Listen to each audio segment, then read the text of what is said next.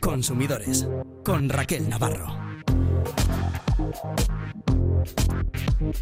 Fin de semana con tiempo desapacible, pero perfecto para quedarse en casa escuchando consumidores. Por cierto, si su vuelo ha sido cancelado por la borrasca Ciarán, ya saben que tienen derecho a reclamar a las aerolíneas. Foronda es el único aeropuerto vasco que ha operado con normalidad, pero en Loyu se han cancelado 13 vuelos y en San Sebastián 3. Si nos ocurre esto, tenemos derecho al reembolso íntegro del billete en 7 días o a un transporte alternativo hasta el destino final, ya sea lo más rápidamente posible o en una fecha posterior que convenga al pasajero. Y si nos han cancelado justo antes del horario de salida del vuelo o si el retraso es de larga duración, la normativa europea obliga a las aerolíneas a ofrecer a los usuarios comida, alojamiento en un hotel si fuera necesario y también el traslado a ese hotel. Sabiendo esto, hoy también hablamos de la reduflación, esa magia por la que un producto cuesta lo mismo, pero misteriosamente trae menos cantidad. Además, Facua nos desvela que el 52% de los alimentos con el IVA rebajado ya son más caros que cuando entró en vigor esa rebaja del IVA. Algunos, en lugar de abaratarse, han duplicado su precio. Analizamos el caso de una oyente que tuvo problemas con el cambio de las bujías de su coche y quiere reclamar a su taller. Veremos si tiene posibilidades o no. Y vamos a averiguar cuáles son, según los consumidores, las mejores y peores operadoras de telefonía móvil y de Internet. En los próximos minutos les ayudamos a tomar las mejores decisiones como consumidores.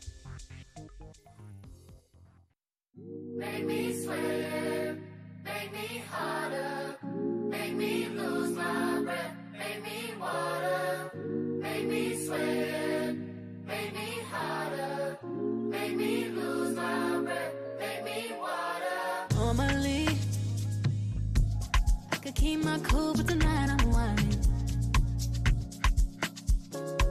I'ma be in a dangerous mood. Can you match my timing? OCU, la Organización de Consumidores y Usuarios, ha realizado una encuesta a más de 16.500 usuarios preguntándoles sobre su satisfacción con los operadores de telefonía. Una de las principales conclusiones es que los operadores más pequeños son los que más nos gustan. Vamos a hablar de todo esto con Kepa Loizaga, que es el delegado de OCU en Euskadi. ¿Qué tal, Kepa? Hola, muy bien, Raquel. Pues en este caso el tamaño importa, ¿eh? Porque los grandes son los que más hasta el moño nos tienen. Sí, pero es curioso porque todos estos pequeños, que son los virtuales, utilizan básicamente las, las, redes de los, de los grandes, ¿no? Pero bueno, con independencia de eso, eh, nosotros hemos preguntado a más de 16.500 usuarios, pues cuáles son los servicios que tienen contratados, los que más valoran, cómo están satisfechos. Y básicamente el resumen tú lo has hecho muy bien. Los, los pequeños, como Parlen, Pepejón, Netlar o Filming, pues bueno, son más valorados pues que, pues que Orange, que Telefónica, que Movistar son bastante más valorados. Así que. ¿Cuál es el peor, según esta encuesta? Pues bueno, a ver, depende del... El menos apreciado, vamos a decir, ¿eh? pues mira, lo, tenemos en casa. Bueno, aunque empezó en casa, aunque ya no, ya no es nuestro, ¿no? Fíjate, dentro de las compañías, por ejemplo, hemos valorado el tema, el tema de fibra. Las más valoradas pueden tener 86 puntos como Simio, que es una low cost, una de las grandes, pero la peor valorada es Euskaltel con 61. Anda. Vodafone 64. Orange, yo digo 66, Orange 67, es decir, no llegan y las que están por arriba son Simio con 86, Parling con 83, Finetwork con 81. Fíjate, hay una diferencia diferencia importante en lo que son las, valoraciones globales. Aquí confieso que hay alguna que ni la conozco, ¿eh? Que pa, Finetwork no la había oído en mi vida. Pues Igual tengo que empezar a hablar de ella porque... Ha, cogido bastante bastante mercado, pero es curioso, por ejemplo, que en telefonía móvil O2, que es la filial de, Telefónica, tiene 81 puntos, mientras que las demás eh, no llegan a los a, los 70. Curioso que las filiales o las low cost, las mismas grandes, pues estén más valoradas que las que las propias matrices. ¿Qué es lo que más valoramos? Porque decías que al final todas utilizan prácticamente, bueno, pues el mismo sistema, ¿no? Para ofrecernos supuestamente el mismo servicio. No sé si valoramos sobre todo el trato al cliente, que nos solucionen los problemas rápido. Esa es una de, las, una de las cuestiones. Pues si fuésemos desgranando un poquitín lo, el estudio, estos cinco puntos, como tú dices, cuánto es el teléfono fijo, móvil, internet y la televisión de pago, pues mira, en telefonía móvil, pues las más, eh, más las más valoradas son Palen y Pepefon con 85 y 83. Hemos comentado pues que Movistar es la primera de las grandes con con 72. También preguntamos a la gente como cuántos datos o gigas al mes tienen incluidos en, esa tarifa de, telefonía móvil para ver qué cuál es el uso de Internet, ¿no?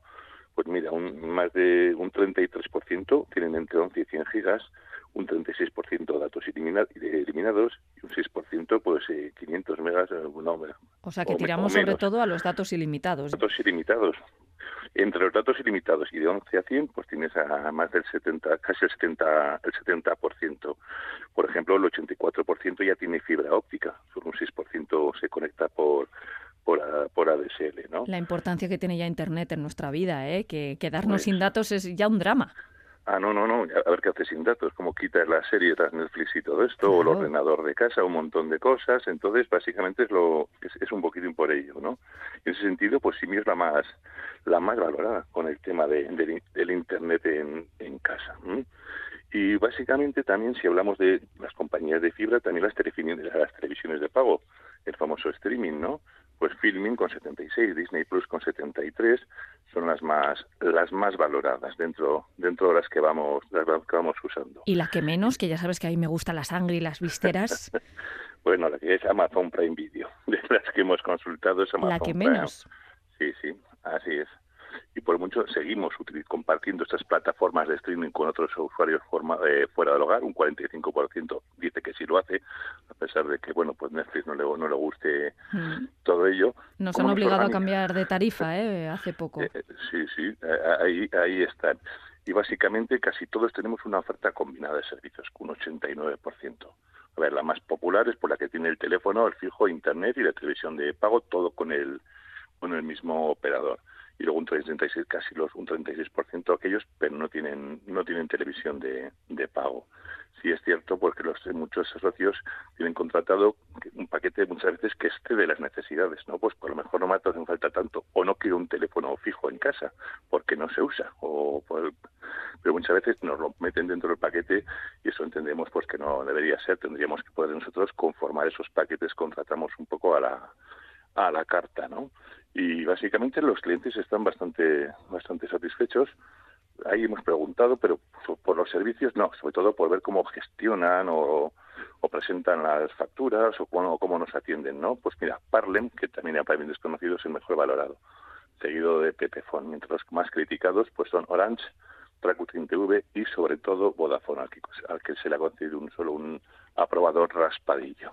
Vodafone que aparece mucho en nuestro espacio El Caso, en el que solemos analizar casos de éxito de asociaciones de consumidores y últimamente lo mencionamos mucho, ¿eh? y ya vemos que no es casualidad que parece que a los clientes tampoco les tiene demasiado satisfechos. No, pero mira, por ejemplo, en todas las mediaciones que hacemos desde UCO con Vodafone, aparte de ser ágiles, pues nos están dando buen buen resultado. Después responden bien, bueno, por lo menos. Sí, pero bueno, pero hay que, insistir. Hay que insistir, claro, hay que acabar. a la primera de cambio no Hay que acabar reclamando, está claro. Bueno, pues vamos a hacer un, un, repaso para que a nuestros oyentes les quede claro esa encuesta de satisfacción en cuanto a las compañías de fibra. El mejor valorado es Simio, el peor es Euskaltel y por hacer un podium de los tres mejores y tres peores, después de Simio tenemos Parlem y a Finetwork y entre los peores, por encima de Euskaltel, Adamo y Vodafone. Bueno, pues eh, hay algo que tenemos que tener en cuenta a la hora de contratar y son estas cosas, pero si los que tenemos nosotros contratados están entre los peores o no están, pero a nosotros no nos tienen en absoluto satisfecho, tenemos que conocer que existe un comparador de tarifas también en OCU. OCU tenemos comparadores de tarifas pues de casi todos los de casi todos los productos, desde, pues, desde gasolineras, desde supermercados, desde electrodomésticos. Se puede ver y se pueden ver las valoraciones y las comparaciones que de una serie de productos. Siempre está bien comparar no solo por el ahorro, porque bueno, comparando puedes ver productos más, bajos, más, baratos y eso siempre viene bien, sino también los comentarios, porque muchas veces, pues hombre, lo barato no va a ser lo mejor o lo más caro no tiene por qué ser lo mejor. Entonces también es bueno oír opiniones y ver que, comentarios de gente pues que haya comprado sus productos o, o adquirido o contratado esos servicios. Nos decías, que para que un 46% tiene contratados tanto teléfono móvil como el fijo, el Internet y la televisión de pago con el mismo operador. Solemos optar por el paquete completo, pero hemos detallado ya las compañías de fibra. En cuanto a la telefonía móvil, los que destacan en cabeza, pues Parlem, Pepefon y O2. Y en cuanto a las televisiones de pago, el mejor, que además es de aquí, Filming, seguido de Disney Plus.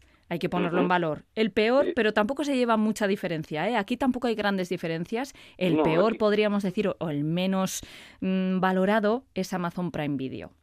Así es, que dentro del apartado de valoración de la televisión de pago, las diferencias, los márgenes entre las diferentes operadoras, pues el margen es mucho más estrecho. En fibra, por ejemplo, tú decías de Cine 86 a los 61, pues hay 20 puntos de, diferencia de calidad y eso ya es un margen bastante bastante elevado, pero en el tema del streaming, de la de la televisión de pago no hay tanta no hay tanta diferencia entre ellas. Bueno, pues vamos a cambiar radicalmente de asunto, Kepa, porque hay un producto que está volando de los supermercados. Ha creado lo que dicen ahora los jóvenes mucho hype y se agota, se agota en cuanto lo reponen. Y estamos hablando de los sprays plancha fácil. Bueno, pues más allá de lo que nos cuentan las redes sociales, de que son maravillosos, lo habéis probado y queremos que nos contéis, ¿funcionan? Pues sí, funcionan y, muy bien. Fíjate, yo he aprendido para cuando me toque, me toque planchar. Hemos evaluado los dos de los productos más conocidos, que es el plancha fácil de Bosque Verde, que es la marca de Percadona, y de Consum el plancha fácil, ¿no? Vamos, hemos eh, querido probar primero si funcionan por sí solos, ¿no? Esa, y por otro lado, si ayudan cuando, después de utilizarlos va con una plancha, ¿no? Eh, ¿Cómo los hemos probado? Pues mira, los hemos pulverizado sobre una prenda seca y después hemos probado a, alisarla estirando con las con las manos, ¿no?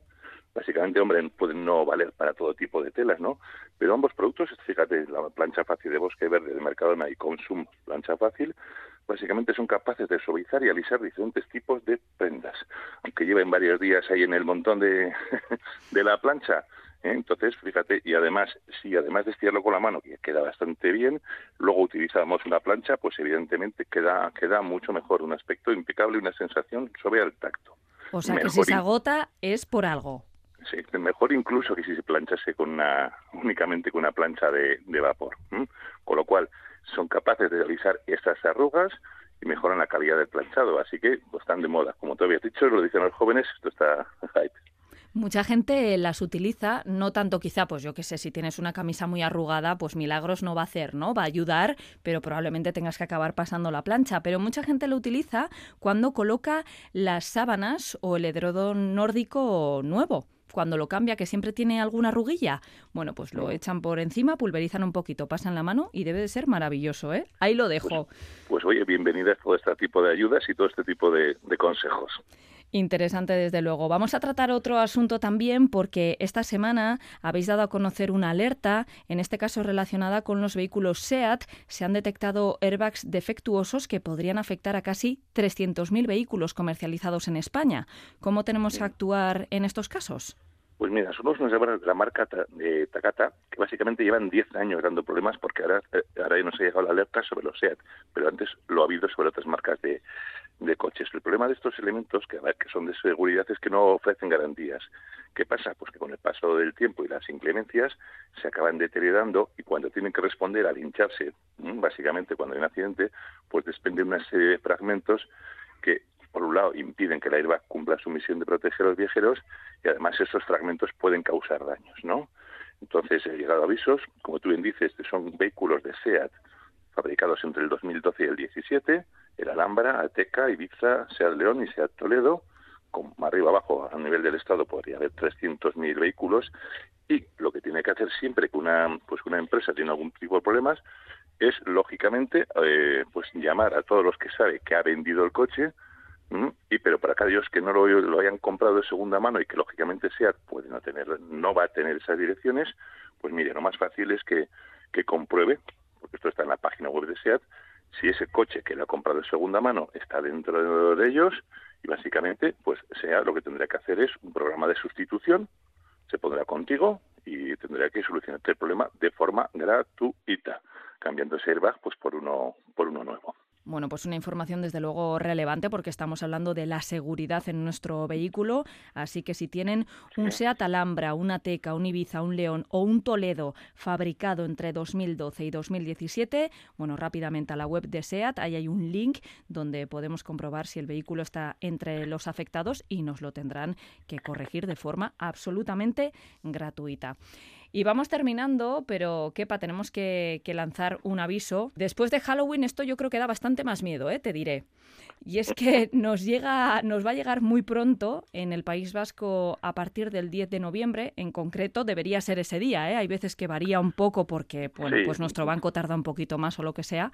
Pero el 10 de noviembre nos va a llegar el segundo pago fraccionado del IRPF. Si lo tenemos fraccionado, bueno, pues nos lo cobran ya, ¿no? Así es. A, todos aquellos que nos, que nos tocó pagar, pues cuando tuvimos que pagar en junio, pues nos dieron dos opciones. O pagarlo todo todo de golpe o un segundo pago. Muchas veces con el paso del tiempo, como este pago se hace, pues, en teoría es el 10, pero bueno, los giran el 10, te puede llegar el 10 o el 11, depende de la entidad bancaria, pues si ya se ha dejado pues, eh, un segundo pago pendiente, seamos conscientes de que tenemos que tener dinero. Debemos acordarnos si pagamos todo de golpe y si no, que sepamos pues que nada, pues una semanita, pues Hacienda tocará nuestra, a la puerta de nuestro banco. En Navarra, por cierto, ese segundo plazo, que además es por una cuantía del 50% del total del impuesto, se va a cargar el 21 de noviembre. Así que también, bueno, pues hay que tenerlo en cuenta en este mes que acabamos de estrenar. Sí, ponernos al día con el fisco, básicamente. eso es. Oye, pues que Palo Izaga, delegado de OCU en Euskadi, de la Organización de Consumidores y Usuarios, muchísimas gracias. Una semana más, un abrazo. Un placer como siempre. Agur. Agur consumidores arroba.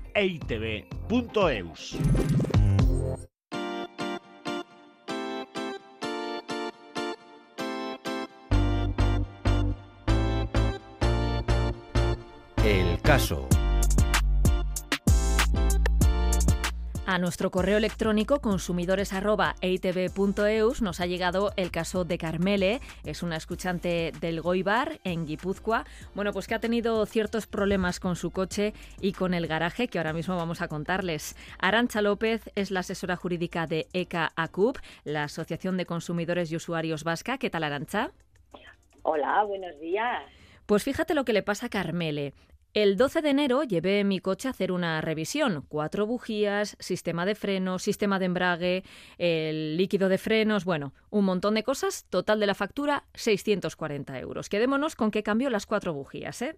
Bueno, pues el 11 de agosto el coche, nos dice Carmele, me dejó tirada. Estuve llamando al garaje Audi Eibar, donde me habían hecho aquella revisión. No conseguí que me cogieran el teléfono y al final conseguí otro garaje en Zumaya. Tuvo que llevar la grúa el coche y tuvieron que cambiar las cuatro bujías al coche. Recordemos, se las habían cambiado en enero y estábamos en agosto.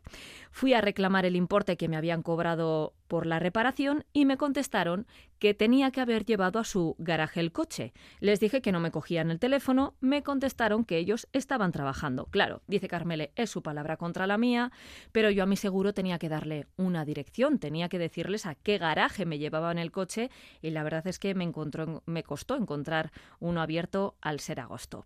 Bueno, ¿qué te parece, Arancha? ¿Tiene posibilidades de reclamar al menos parte de aquella revisión que le hicieron cambiándole las cuatro bujías y que siete meses después vuelven a fallar? Bueno, a ver, en primer lugar, eh, yo le preguntaría a Carmele cuánto tiempo de garantía le dan en el taller por esta reparación, ¿vale? Porque lo que es la garantía de este tipo de reparaciones son tres meses o el haber recorrido 2.000 kilómetros, lo que antes se cumpla. Entonces, claro, ella lleva a reparar el vehículo el, el 1 de enero. Eh, cuando lo lleva es agosto. Han transcurrido ocho meses. Entonces, salvo que eh, el taller donde lo ha llevado en la primera ocasión eh, le diera una garantía más amplia que la que yo he comentado, claro, la reparación estaría fuera de garantía. Sí que es verdad que como no ha depositado el vehículo en este taller, no sabemos si aun estando fuera de esa garantía eh, le hubiera mm, cubierto la sustitución de las cuatro bujías de las que hablamos. Sí, porque podían estar defectuosas o cualquier cosa, ¿no? Claro, ante esa cuestión, eh, claro, yo coincido con el señor del taller en en el que eh, si, es, una intervención que yo he realizado, que es un material que yo he puesto, yo lo que tengo que hacer es automáticamente revisar ese material, porque si el material era, defectuoso, él mismo puede pedir la sustitución de ese importe. Entonces, claro, eh, al haber eh, llevado el vehículo a otro taller, haber realizado una reparación supuestamente de las cuatro bujías y el, consumidor además solo presentar la factura sin las cuatro bujías que le han quitado, porque claro, eh, también nos hubiera servido pues igual eh, esas cuatro bujías que han sido sustituidas. Entonces, claro, yo creo que son un cúmulo de cosas, primero por el tiempo y segundo porque lo ha eh, reparado otro taller en el que difícilmente yo creo que va a conseguir que el taller que le había hecho la primera reparación se quiera hacer cargo, aunque eh, en el mejor de los casos ponga una, una reclamación. Hombre, a ver, eh, esto es, mm, es un comentario que estamos haciendo sin más de, con una serie de valoraciones. De ninguna de las maneras esto quiere decir que yo le esté quitando la voluntad a Carmele para que ponga la reclamación, porque igual pone la reclamación y el, y el taller eh, se aviene a llegar a un acuerdo. Pero claro, aquí hay que tener en cuenta eh, las tres cuestiones principales. Primero, que el taller no tiene acceso realmente a las bujías no sabe si realmente son defectuosas, es un material que él ha puesto y por lo tanto en el caso de haber eh, sido defectuoso, aún fuera del plazo de garantía, igual el taller se hubiera venido a resolverle este problema, o nos puede ocurrir también que eh, si no hay un plazo mayor de garantía y no hay nada raro, estamos ante tres meses de garantía o dos mil kilómetros, que yo entiendo que en este caso, claro, los tres meses desde luego han transcurrido. Los dos mil kilómetros no lo sé porque no sabemos el uso que hace Carmele de su vehículo. Pero bueno, son elementos que yo creo que nos llevarían a concluir a que difícilmente el taller se vaya a hacer cargo de nada.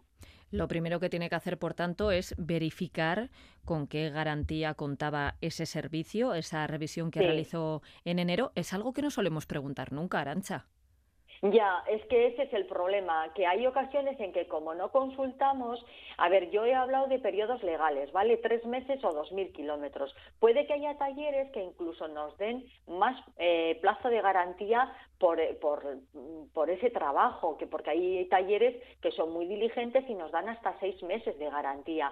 O incluso, por ejemplo, los concesionarios oficiales hay veces que dan hasta incluso un año de garantía. Entonces, es importante el saber eso. Claro, durante el periodo de garantía yo tengo claro, clarísimo, que si hay la intervención de un tercero en discordia, automáticamente esa garantía se queda extinguida y el taller que nos había hecho la primera intervención no va a querer saber nada de nosotros. Salvo que, bueno, salvo que esta cuestión se haya levantado el, el, capó delante de un perito y el perito levante acta y haga un informe de cómo se encuentra el tema antes de la intervención de cualquier otro taller pero si no, difícilmente. O sea, se agarran a un clavo ardiendo los periodos de garantía y al respeto a su trabajo y por lo tanto ellos deberían de revisarlo, porque hay ocasiones en que, bueno, hay otra avería que lo que hace es eh, estropear lo que yo he hecho. Entonces, bueno, pues ya sabemos que el mundo de los talleres es complicado, como cualquier cuestión técnica a la que eh, podamos hacer frente. Oye, ¿y cómo tenía que haber actuado cuando ve que no le cogen el teléfono? Entiendo que ya, al ser agosto, pensó que estarían cerrados. Sí, la verdad es, es, que es un mes muy conflictivo, porque claro, ante que no te cogen, ¿qué haces? Con la grúa automáticamente llevas el coche allí a comprobar si realmente eh, están abiertos. Y si no están abiertos, ¿qué andas con la grúa turrunteando? Claro, te va a decir que el resto del servicio te lo va a cobrar. Claro, la grúa normalmente te incluye un traslado. Efectivamente, la compañía de seguros, la cobertura que tiene es un traslado o bueno, o hay ocasiones en que si por ejemplo no en ese momento, pues por horarios no se puede depositar en ningún taller, hay veces que te lo llevan a la propia base de la grúa, que bueno, podía haber sido, no sé si una opción el llevar el, vehículo a la, a la base de la grúa, si es que la tienen, para con posterioridad haberla haber trasladado trasladado el vehículo al taller que estuviera abierto. Pero claro, yo entiendo que son muchas cosas que en un mes conflictivo como el mes de agosto y con la inmediatez que tenemos de que nos arreglen el vehículo, pues tampoco, y ante nuestro desconocimiento de que podían ser las bujías un elemento que yo había sustituido en el mes de enero, que la avería podía haber sido cualquier otra. Entonces, claro, en este caso, pues esta señora con, su, con toda su buena intención intentó ir al, al, al, taller eh, de referencia de su primera intervención, pero bueno, podía haber sido cualquier otra otra avería y que no tuviera nada que ver con, con, esas sustituciones. Pero la garantía de un vehículo únicamente se cubre si tú pasas todas las revisiones en el concesionario oficial. Es así, ¿verdad? No, no, ya no. Eh, se aprobó un reglamento eh, sí que es verdad que antes, durante los periodos de garantía, cuando comprábamos los vehículos, no nos quedaba otra que ir a los concesionarios.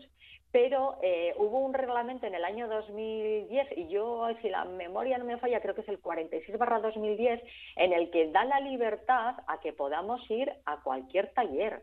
Pues eso es interesante, porque normalmente suponen un ahorro. Hombre, eh, claro, efectivamente, efectivamente, es así. Entonces, es, es al final lo que nosotros primamos es evidentemente el coste de la reparación. A ver, también hay que tener en cuenta de que en ocasiones eh, nuestra lógica nos lleva, a llevar nuestro vehículo a reparar al concesionario oficial, básicamente pues porque entendemos que son los que eh, conocen con mayor detenimiento las tripas de nuestro vehículo. Entonces, ante ese tipo de circunstancias, claro, lo normal es que por lo menos al principio, hasta que la garantía se acabe, vayamos a un concesionario oficial. Bueno, pues eh, le tenemos que agradecer una vez más a Carmele del Goibar que se haya puesto en contacto con nosotros en consumidores.eitv.eus. Ya saben que cualquier consulta, cualquier duda, queja, reclamación, estamos a su disposición. En este caso, bueno, pues no, no parece fácil que vaya a conseguir recuperar esa factura o al menos parte de esa factura de 640 euros tuvo mala suerte, ¿no? Más que otra cosa, Arancha, porque, bueno, si le hubieran contestado al momento... Sí, fueron un, cúmulo de circunstancias sobre todo por el mes que es. Es como, pues eso, hay temporadas eh, como pues el mes de agosto o el mes de diciembre con temporadas de vacaciones, días de festivos, etcétera, etcétera, que la verdad es que nos complican mucho eh, el poder decidir, pues porque normalmente o casi todos tenemos un taller de referencia, un taller de confianza y como en este caso pues eh, esté cerrado, pues la verdad es que empezamos un poco a torruntear con las cosas. Pero además en ese momento en el que el coche te deja tirada, vete tú a saber en, qué lugar, en qué momento, ah, y lo único que quieres es que alguien se lo lleve, ¿no? Que la grúa se lo lleve y que te den una solución. Entonces puedes insistir en llamar, pero en algún momento tienes que retirar el vehículo. Imaginemos que, por ejemplo, este caso de Carmele, en vez de, en vez de ocurrirle en su lugar de residencia, le hubiera ocurrido, por ejemplo, estando de vacaciones en Cádiz y el coche se me estropea y yo tengo que volver a Algoibar. Entonces, eh, claro, ahí mm, me da igual, la garantía no garantía, lo que hubiera sido, tengo que reparar el vehículo, porque si no, ¿qué, o sea, ¿qué voy a hacer? El taller luego me va a cubrir, eh, el, eh, cojo la grúa, el traslado de punta a punta de España, y yo, si tengo que venir, ¿cómo vengo? Claro. Entonces, en ese caso, claro, lo más coherente sería arreglar el vehículo, bueno, yo igual por deformación profesional cojo las piezas y si coinciden con una reparación que me han hecho antes, pues claro, ponerlo encima de la mesa al taller en el que me va a hacer la, al que le voy a reclamar finalmente, claro. Em, lo veo un poco complicado, pero bueno, ante la dificultad, pues que Carmele si quiere que pruebe poniendo una reclamación por escrito, puesto que ella tiene la factura del trabajo en el que se acredita cómo eh, fue una sustitución de piezas que su duración es de largo plazo, y bueno, pues que, que, pruebe a ver poniendo una reclamación, a ver si por casualidad pues el taller se aviene a costearle por lo menos, aunque sea eh, el importe del material, aunque no sea la mano de obra o algo por el estilo, vamos. ¿eh? A veces incluso solo con una explicación, ¿verdad? También te quedas más tranquila. ¿Cómo han podido volver a fallar las bujías, no? Pues hay cosas que a nosotros se nos escapan porque no somos mecánicos, pero quizá con una explicación, bueno, pues todo cobra un poco más de sentido. Sí, efectivamente. A ver, como hemos comenzado diciendo, eh, la cuestión técnica eh, se nos escapa a muchos de los mortales. Entonces, esa es la razón de que recurramos a, los servicios de asistencia. Y en este caso, claro, la persona responsable de un taller es muy probable que nos pueda decir si es normal que unas bujías en ocho meses se vuelvan a estropear. Entonces, claro, ahí estamos un poco en que igual, eh, bueno, pues eh, el producto era defectuoso, igual si se hubiera hecho la intervención, eh, si a Carmela le llegan, le llegan a atender en este taller en el mes de agosto, pues le habrían sustituido las bujías sin ningún tipo de coste, aun estando fuera de garantía. Pues es algo que, que, podemos pensar que es así, pero que tampoco lo podríamos asegurar. Veremos en qué acaba la cosa. Desde aquí mandamos un saludo a Carmela y que nos tenga al tanto, que nos actualice la información a ver si tenemos buenas noticias.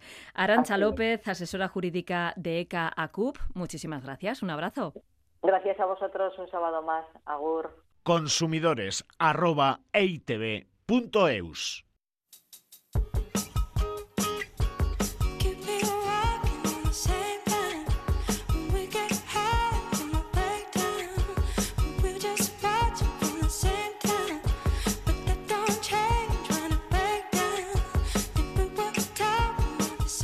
Esto es algo muy común. Vamos a coger un producto del supermercado y de repente vemos que es un poco más pequeño. Nos fijamos en el precio y el precio no ha menguado igual que el tamaño. Esto tiene un nombre, se llama reduflación y de esto vamos a hablar con Susana Rizkun, que es codirectora de la Asociación de Consumidores de Navarra, Irache. ¿Qué tal, Susana? Hola, buenas. Bueno, reduflación, un nombre, un palabra de estos extraños, pero básicamente es una práctica por la que, bueno, pues pagamos un poquito más, ¿no? Como siempre. Así, estamos viendo que ciudadano, lo más nos lo está diciendo, oye, que en los supermercados han reducido el contenido de los formatos y, bueno, eso sí, no han bajado el precio, y bueno, y aquí seguimos pagando. Claro, oímos hablar de que está venga a subir. Todo lo que hacen más de una vez, tristemente para el consumidor, es el envoltorio, el mismo tamaño que el que teníamos hasta ahora, lo cual quiere decir que nos suena, el precio no lo suben, pero tampoco lo bajan. Y si miras un poco despacio, por los gramos sí que realmente han bajado. ¿Eh? Entonces, si movemos un poquito esas cajas, veremos que tiene movimiento de repente, en vez de estar eh, apretadito porque tenías el alimento hasta arriba. No es muy visual, no es muy evidente, ¿no, Susana? Hay que tener el ojo un poquito entrenado para darnos cuenta de que esto está ocurriendo. Así es. y también, sobre todo, diría yo, hay que mirar el etiquetado. Hay que fijarnos en la cantidad de contenido que tiene el formato y compararlo con los anteriores. O sea, al final, eh, el etiquetado tiene que indicar exactamente los gramos que tiene el producto. Entonces ahí es donde veremos que ahí va, pues si tenía 120 ahora tengo 100. ¿Qué es esto? ¿Qué ha pasado aquí? La caja es la misma, el tamaño es el mismo, el formato, la imagen la misma, pero realmente el contenido es menor, lo cual quiere decir que tendré que comprar en menos tiempo otra vez y que además el precio no me lo han bajado. Cuando pues entiendo que si tengo menos producto debería bajarse el precio. No, señores, con esto de que todo ha subido, pues también aquí muchos productos está pasando eso, están realmente subiendo para el consumidor. Además, esto, bueno, lo hacen muy bien, ¿no? Porque lo hacen sobre todo en formatos que son pequeñitos, que no es fácil porque tú vas a comprar, yo qué sé, eh, pasta y no sabes si tú normalmente compras 150 gramos o 120. Lo que pasa que sí que hay veces que dices, uy, esto está como menos lleno, ¿no? Así es. Te diré que sobre todo estamos viendo en alimentos como los yogures, la pasta, la margarina, las papillas para bebés, la charcutería, el detergente. Estamos pagando el mismo dinero cuando no están dando, bueno, nos han quitado un 5%, un 10, un 12 y hasta un 15% menos de producto que antes. Un 15% menos, ya ese, ¿eh? es, es, es, dinero para el consumidor. ¿Qué pasa? Bueno, pues que al final hay que tener claro, el ciudadano dirá, ¿esto es ilegal? No, no es ilegal. ¿Es engañoso? Nuestra opinión es que sí. Es una práctica engañosa para el consumidor.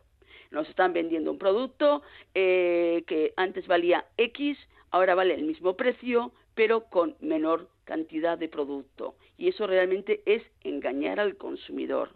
Por eso decimos también que hay que tener claro que es necesario que a la hora de medir y controlar la inflación de los alimentos, también se debe verificar que las cantidades tampoco varían o en qué medida lo hacen para poder calcular el coste real que paga el ciudadano por cada alimento. O sea, que es que hay que valorar todo ello. Y que sí que es verdad que la inflación se produce en un contexto de escalada de precios en los alimentos. De acuerdo. La inflación interanual, en eh, los precios ha superado el 10%.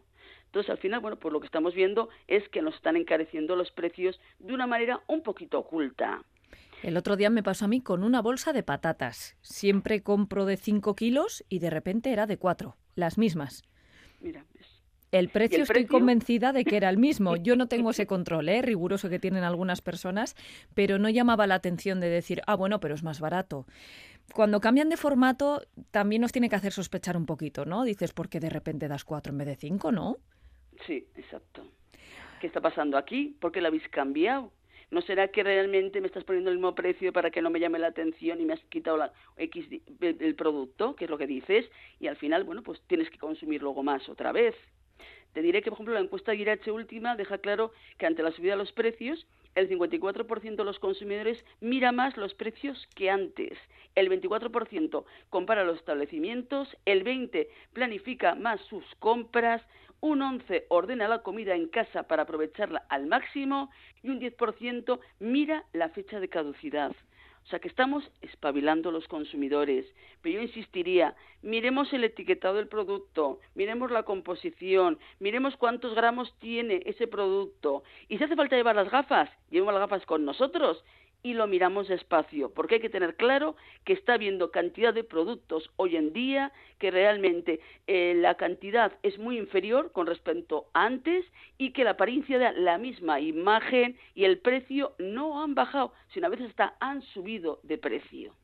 Hoy queríamos hablar de la reduflación, esta práctica que trata de camuflar el encarecimiento de los productos, porque no estamos locos, ¿eh? Realmente, cuando hemos llegado a casa y hemos sospechado, oye, yo diría que esto es más pequeño, es muy probable que hayamos acertado y que probablemente nos estén dando hasta un 15% menos de producto por el mismo precio. Bueno, pues Susana Arizkun, codirectora de la Asociación de Consumidores de Navarra Irache, muchísimas gracias. Una semana más. De nada. Hasta luego. Un abrazo.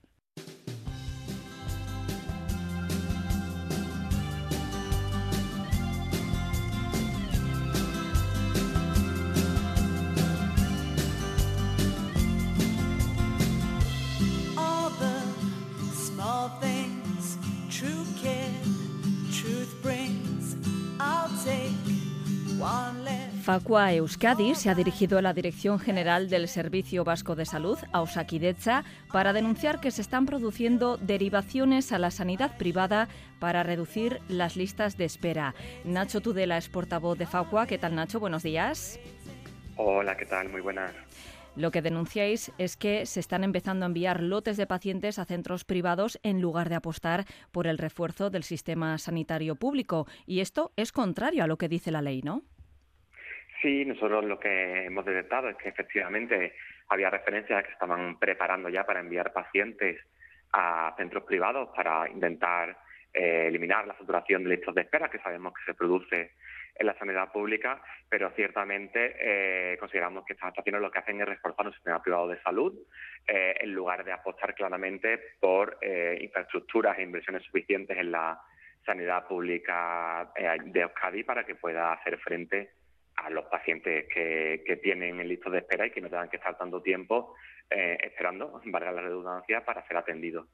Lo que tienen que hacer, como marca claramente esa Ley General de Sanidad, es adecuar su organización y, funcionamiento a los principios de eficacia, celeridad, economía y flexibilidad.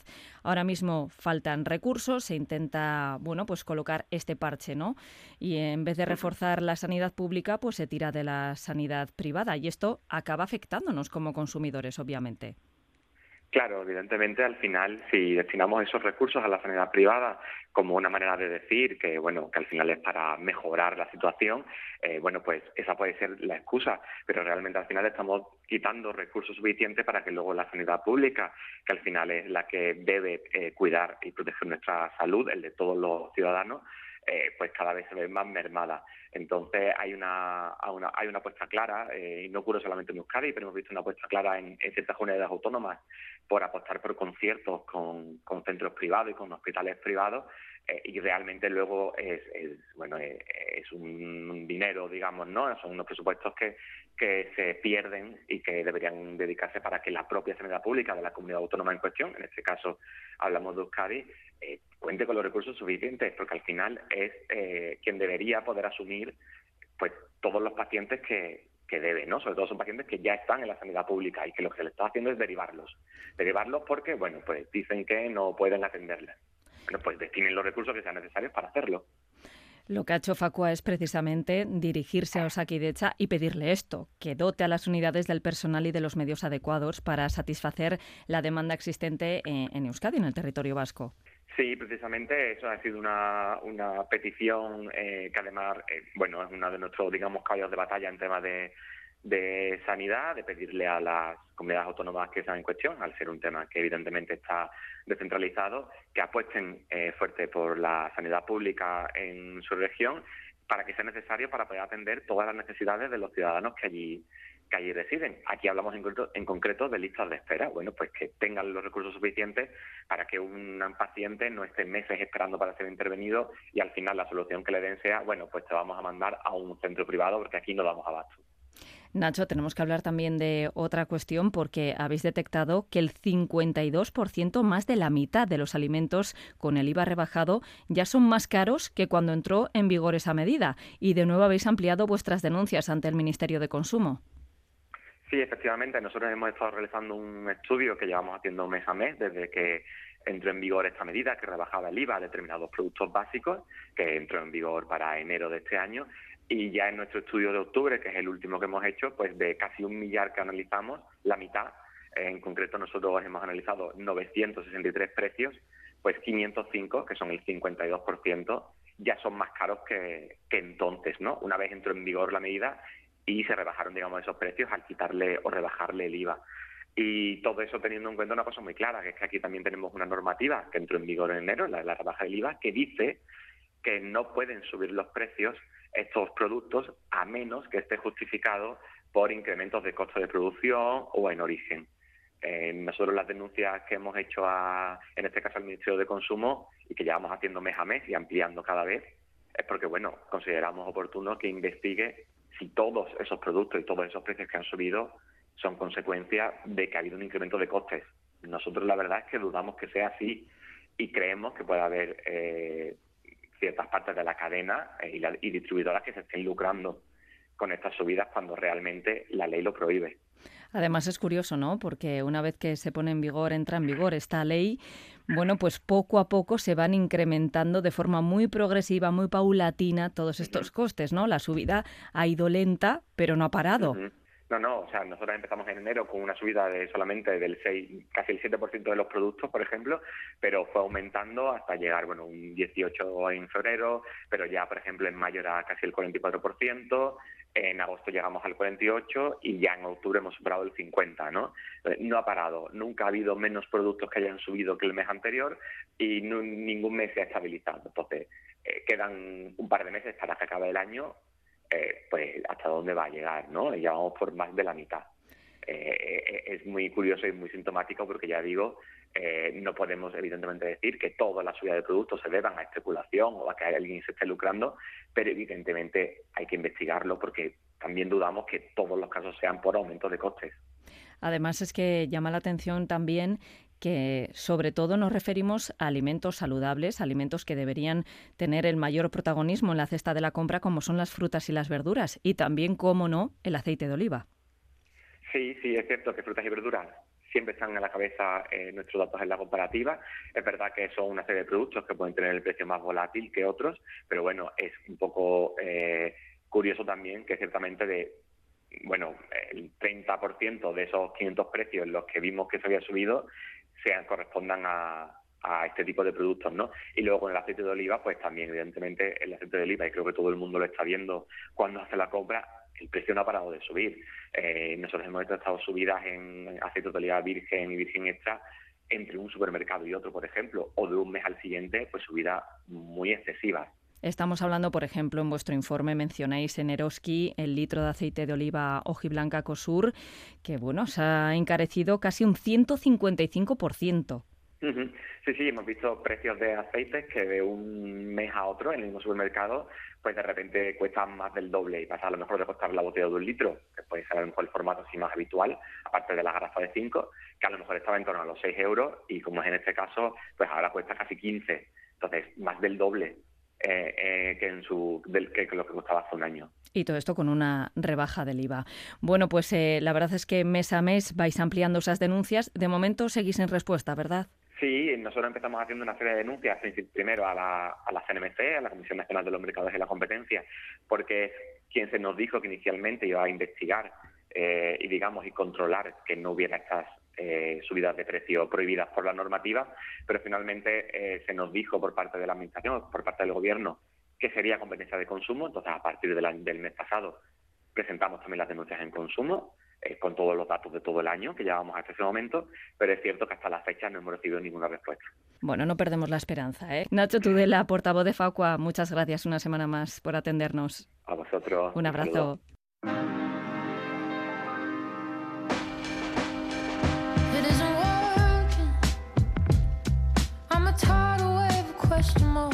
Las navidades están ya a la vuelta de la esquina y todo lo que suponga ahorrar, bienvenido sea. Pero si además de ahorrarnos un buen pellizco, fomentamos el consumo local y protegemos el pequeño comercio, doblemente bienvenido. Hay una campaña que cumple con estos dos requisitos, la campaña Euskadi Bonodenda, que arranca este próximo miércoles, el 8 de noviembre, y no está de más apuntarlo porque algunos establecimientos agotan sus bonos en los primeros días e incluso en las primeras horas. Así que hay que ser rápido y aprovechar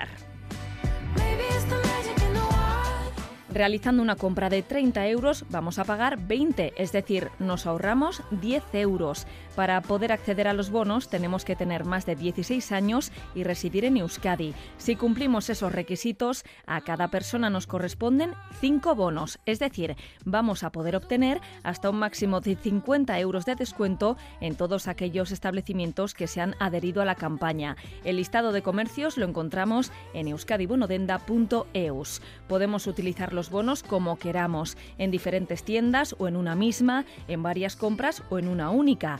Siempre se nos aplicará lo mismo, por cada 30 euros de compra se nos descontarán 10.